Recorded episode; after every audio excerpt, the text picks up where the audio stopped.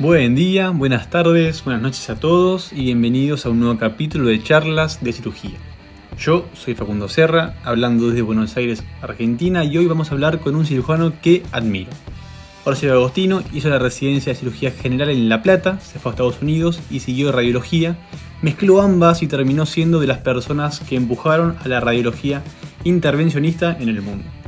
Formó a grandes cirujanos de Latinoamérica que se vinieron después a seguir con su escuela, escribió papers, libros y hoy está con nosotros para contarnos su historia.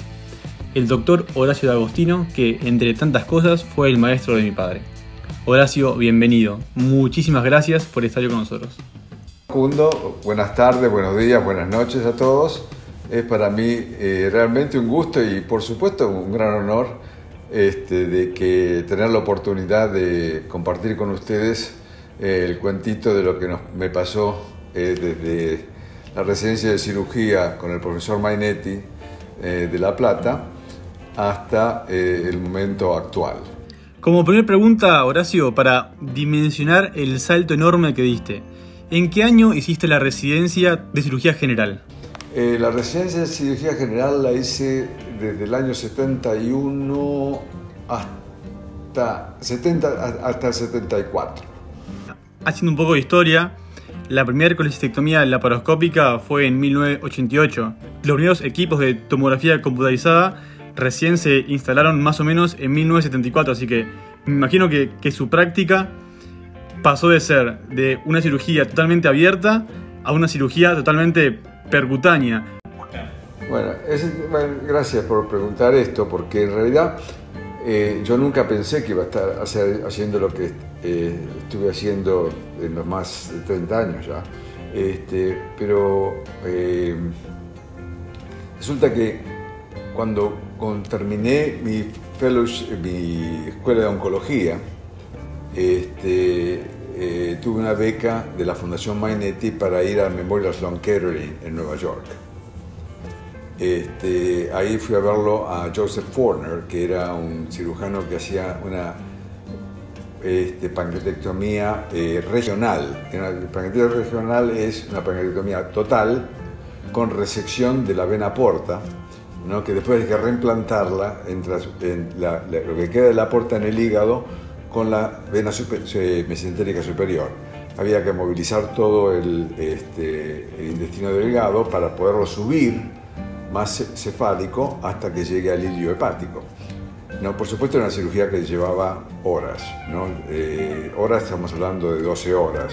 En el Memorial este, tiene una especie de lounge eh, cerca, al lado del, quirófano donde paran para comer. Eh, paran para comer, dejan al enfermador dormido, paran para comer y después vuelven. Después de, de, volverme a la Argentina, mi, mi, mujer viajó a la Argentina, nos casamos ahí, tuve dos hijos y todo y decidimos volver para Estados Unidos. Eh, en realidad eh, fue en, parte eh, una situación como de adaptación, ¿no? porque la verdad que la Argentina fue siempre turbulenta. No crean que lo que pasa ahora, lo que pasa ahora probablemente tiene una magnitud mucho más grande que la que tenía entonces, pero siempre fue, y uno pensaba que las cosas iban a cambiar. Pero la verdad es que Argentina, eh, yo se me fui ya hace más de 35 años y hace 36 exactamente. las cosas han ido en picos y valles, ¿no? Fui a la memoria del 79, en el 83 este, volví a Estados Unidos. Estando aquí buscando trabajo,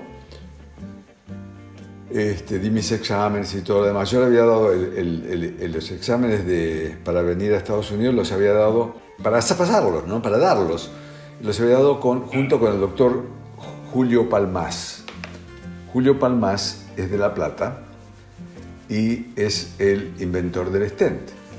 Eh, Julio Palmás era el angiografista que teníamos con Mainetti para eh, identificar la operabilidad de los cánceres, porque en aquel entonces no había tomógrafo y los cánceres se denominaban inoperables cuando los vasos importantes estaban tomados. Es decir, por ejemplo, para hacer una, una, pancreatectomía, que era una de las operaciones que el doctor Mainetti era muy, eh, hábil para hacerlas y tenía una gran reputación, creo que es el que más había hecho en Argentina en aquel entonces. Este, si tenía, por ejemplo, tomada la arteria hepática o, eh, eh, eh, el tronco celíaco o la mesentérica, era diagnosticado inoperable. Este, por supuesto, como se imaginan, había muchas intervenciones que se hacían con un criterio de operabilidad angiográfico que en el momento de la intervención eran inoperables, es decir, que no sé por qué estaba involucrada la, por ejemplo, las arterias, la esentérica superior o el parte del tronco celíaco, la hepática, lo que sea. Bueno, por ahí es donde yo conozco a Julio Palmas, que es un poco, eh, o dos años más, más temprano que yo, viene atrás mío. Yo estando en Estados Unidos estaba en la costa este, en la zona de, se llama Cape Cod, que está un poquito al sur de Boston es una zona turística mayormente, pero ahí, es la familia de mi mujer. entonces un día yo lo llamo para ver si tenía alguna posibilidad para mí de trabajo. Entonces me dice, mira, Horacio, yo no te puedo dar nada en cirugía, pero con tu background eh, de cirugía sería fantástico que eh, hicieras intervencionismo. Yo no tenía la menor idea de lo que era intervencionismo. Estamos hablando de 1983. Cuando terminó con un fellowship en San Diego, en ese momento con el doctor Juan Sonnenberg, que es uno de los padres de intervencionismo, especialmente no vascular, y me invita a ser parte de, sus, eh, de su grupo. Yo estaba en la gloria, como te puedes imaginar, porque en ese momento teníamos, publicábamos un trabajo por mes, tanto sea con el Radiology, con el American Journal of Radiology, era, era una cosa que no se podía entender. Eh, por supuesto que te aclaro que trabajábamos como burros, pero trabajábamos con mucha alegría, porque una de las fuerzas del doctor Van Sonnenberg es tener el grupo como tiene Mariano, por ejemplo, en el cual eh, tu papá es miembro. Tiene ese fuego, tiene ese fuego sagrado que me encanta verlos en ustedes los jóvenes también. Por ejemplo, íbamos a comer después de trabajar de día y volvíamos a trabajar a la noche en proyectos y demás. Y publicamos un montón, publicamos un montón. Y ahí fue cuando el doctor va, yo me quedo de jefe de la parte de no vascular en San Diego, desde el año 93 a el año 96. Horacio, y una, una pregunta. ¿Pensás que te facilitó el ser cirujano a tu práctica como radiólogo intervencionista? Sí, absolutamente, absolutamente. Para mí, eso sí, el ser cirujano, conocer dónde uno se mete es esencial. Y por eso cualquiera que tiene que hacer este, la cirugía percutánea tiene que haber hecho, en mi opinión, tiene que hacer dos cosas. Tres en realidad. Eh, la primera es tener conocimiento de la anatomía y si es posible, ahora probablemente ustedes eh, vean muy poca cirugía abierta, pero por lo menos la paroscópica. ¿no? La segunda es manejar terapia es manejar el enfermo inestable. ¿eh?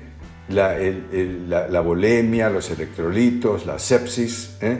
La sepsis es que es fundamental hoy día la sepsis, porque la sepsis, especialmente en, terapia intensiva, ¿eh? la sepsis es, está enmascarada. Está enmascarada porque el tipo de terapia intensiva, sí, bueno, pero los glóbulos blancos están bien, no, pero tenés que, tenés que fijarte en la calcitonina, tenés que fijarte en otros marcadores, porque algunas cosas pueden estar bien, pero vos sabés que ese enfermo o tiene que seguir con el respirador o no está orinando y sabés que hay que tratar de salvar los riñones y demás. Y la tercera cosa que también es tremendamente importante, especialmente si estamos hablando de enfermos con cáncer, es la nutrición. ¿no? Entonces, tener conocimiento anatómico fundamental eh, para hacer procedimientos que sean, tengan un camino seguro, eh, desde la piel hasta donde van a entrar, o de los orificios, no transrectal o transvaginal, y este, el manejo de la eh, homeostasis del paciente y cómo lo afecta la enfermedad, y la nutrición. Son las tres cosas que para mí hay que conocer, ¿no? Eh, para hacer la parte percutánea bien. ¿no? Ahora, una pregunta que la tuve siempre. Formaste a un montón de argentinos un montón de latinoamericanos. ¿Nunca pensaste en volver a la Argentina? No, yo nunca he pensado, pienso todos los días. Siempre he pensado volver.